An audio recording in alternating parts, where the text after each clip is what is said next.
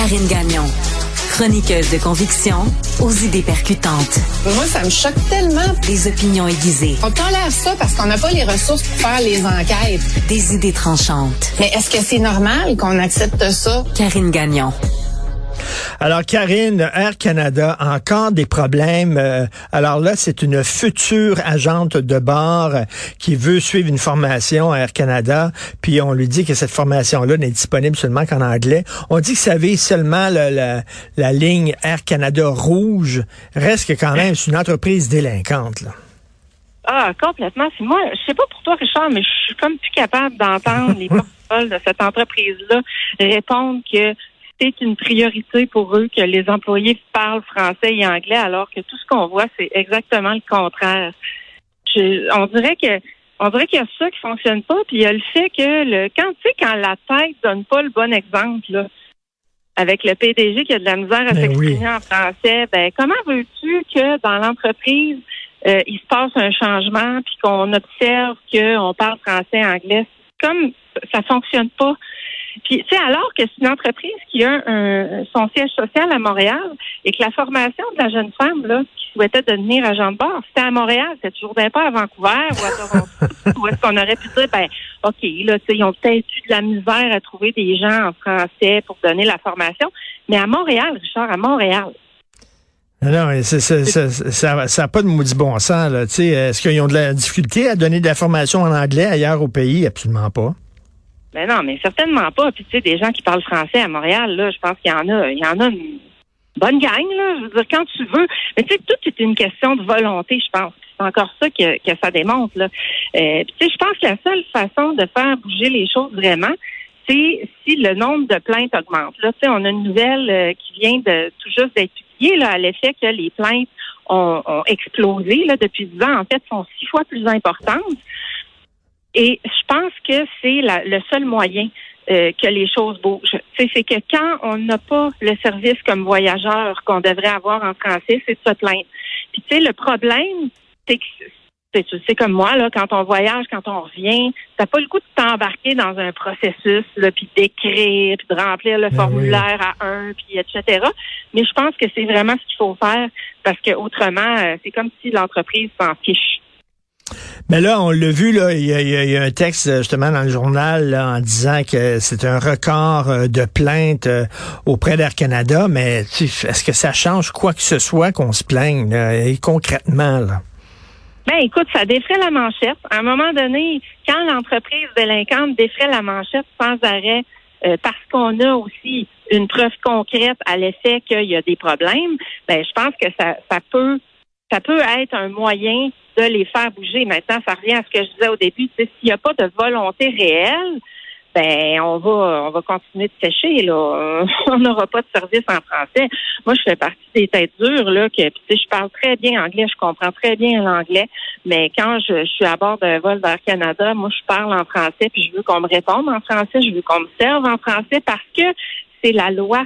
C'est ils sont ils ont cette obligation là euh, qui euh, qui les contraint à parler euh, en français et, en anglais, à offrir ce service-là dans les deux langues. Mais là, on dit la pénurie de main-d'œuvre. Ça a le dos large en Christie, la pénurie de main-d'œuvre. C'est ça. Ça a le dos large, là, surtout quand on parle d'une formation au Québec, là, qui était dispensée au Québec c'est pas vrai là qu'on vient de d'allumer qu'il y avait un problème là. c'est comme si on on, on, s'en est pas servi, on, on s'en est on s'en est foutu finalement. Ben on s'est dit, ben regarde, ça va être en anglais. Tu sais, la, la, la jeune agent de bord dit, euh, moi je parle très bien anglais, c'est juste que là, elle a coulé le test parce que c'est des termes plus techniques, il faut que tu sois capable d'expliquer tous les procédés.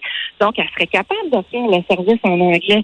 Mais de là à faire la formation, puis à passer le test avec les tous les termes plus techniques en anglais, ben là, ça devient impossible pour elle.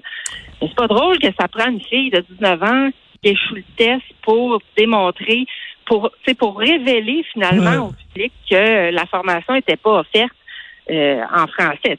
finalement, c'est comme un peu le voleur là, qui va voler, puis qui regrette juste à un moment donné de se faire pogner. C'est un peu ça que ça donne, son impression, là, le comportement d'Air Canada depuis des années. Là.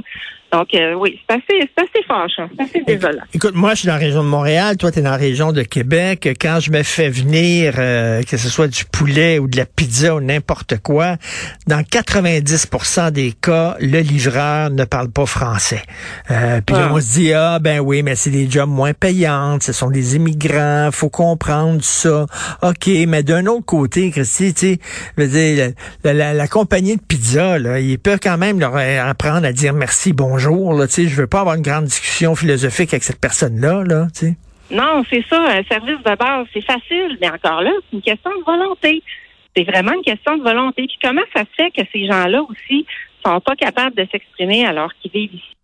On a un sacré problème, là. On parle de francisation. Là, Ben oui. là, maintenant, je disais que le gouvernement du Québec rendait les formations de francisation pour les nouveaux arrivants euh, plus disponibles en ligne, avec, sans tuteur. Mais à quel point ces gens-là les font, à quel point on, on leur demande de les faire, on insiste pour qu'ils les fassent, puis c'est- on Mais dirait que c'est pas convaincant. sais, c'est de par l'expérience que vous vivez, là. C'est un problème montréalais, c'est ça. Toi, est-ce que tu as ce problème-là à, à Québec? Ben non. Ben Ben non, non, hein? on l'a eu un peu, tu sais, il y a quelques exemples, mais euh, ça n'a rien à voir, là. D'ailleurs, quand, euh, quand on va se promener à Montréal, on le voit, là, on arrive dans les boutiques, puis euh, moi, ça me fâche, là, à Ah. chaque fois, là, ça me scandalise de me faire répondre en anglais, là. Euh, moi, je, non, il n'est pas question que je plie là-dessus, là, puis c'est pas parce que j'ai une fermeture par rapport à l'anglais, pas pas en tout, là. Même que moi, j'a- j'apprends plein de langues, j'adore ça, j'ai une Mm. d'espagnol, c'est pas ça Hmm.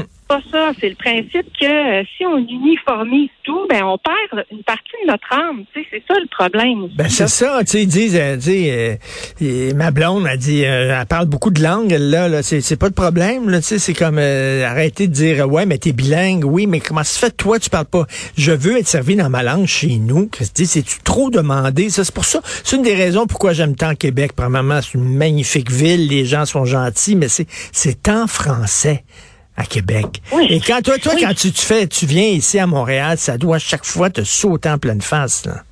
Ah, ça me fâche. Ça fait pas rien que me sauter en pleine face. Ça me fâche. Je repars de là, puis j'ai l'impression de d'être dans une ville étrangère qui a perdu son caractère francophone. Puis c'est grave parce que Montréal, c'est la métropole du Québec. C'est de loin la plus grande ville. Là. Tu sais, Québec, c'est tout petit comparé à Montréal.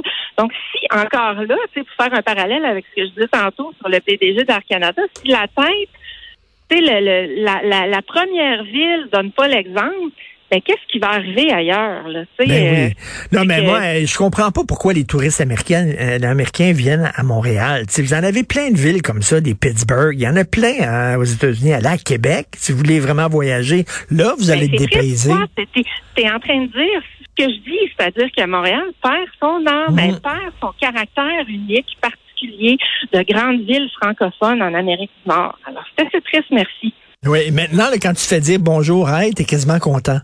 Tu dis au moins, ils ont dit Ah, ben, moi, je suis bonjour. pas contente. Moi, je suis pas contente. non, c'est complètement fou. Écoute, en terminant, euh, bien sûr, Michel Côté, tu as une anecdote à nous raconter concernant Michel. Ouais, ben, tu sais, des fois, euh, comme journaliste, on rencontre des vedettes. Puis euh, ça arrive qu'on soit bien sais, On se fait une idée. Là. Oh moi, ça oui. me fait penser, j'avais rencontré Gold Diane au tournoi puis oui euh, de Québec, tu sais, l'actrice américaine blonde, euh, puis elle était drôle dans ses films, puis je l'aimais beaucoup. Puis là, il fallait que j'aille faire une entrevue avec elle sur le fly, tu sais, pour savoir comment elle trouvait Québec, ses impressions, tout ça, parce que son petit garçon jouait euh, au tournoi puis oui. Puis elle avait été pas fine, là, tu sais. Puis dans ce temps-là, tu te dis, ah, il me semble que ça a scrappé mon image que j'avais d'elle, c'est plate. Oui. Mais dans le cas de Michel Côté, moi, c'est quelqu'un qui m'a marqué. Je l'avais rencontré comme jeune recherchiste à la radio. Il m'avait marqué parce qu'il était tellement gentil et tellement une personne simple et Mhm. tu sais, que, que tu pouvais jaser avec. Tu n'avais pas l'impression qu'il te prenait pour un autre ou qu'il qu'il avait le syndrome de la vedette ou un gros Ouais. égo. Au contraire, là, il était. C'est vraiment un chic type, puis je m'en suis toujours rappelé pour ça. Euh, cette rencontre-là, il avait été là vraiment, vraiment sympathique. On avait jasé, il avait fait rire tout le monde. C'est comme s'il arrivait, puis ça avait fait, ça avait créé une ambiance, le fun. euh, tout le monde euh, avait été sous le charme. Alors, tu sais, je comprends tous les témoignages qui sont Ah rendus, ouais. euh, le concernant depuis son décès. Euh, jeune. Là.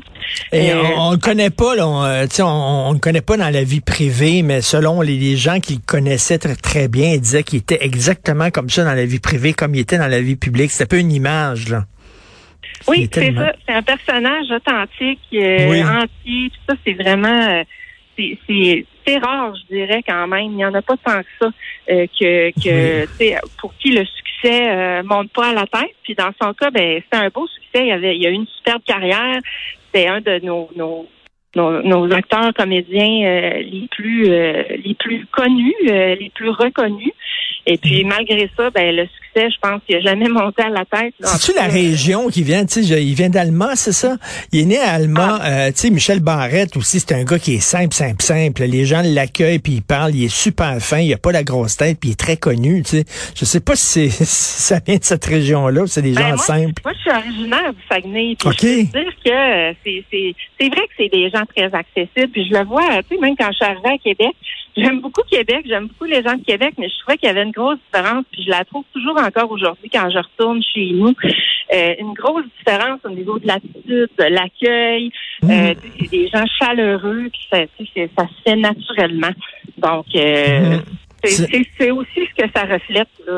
C'était aussi ce que ça reflétait sa personnalité. Oui, tout à fait. Non, non, un grand bonhomme. Merci Karine. Merci. Bonne journée. Merci Richard. Bonne journée.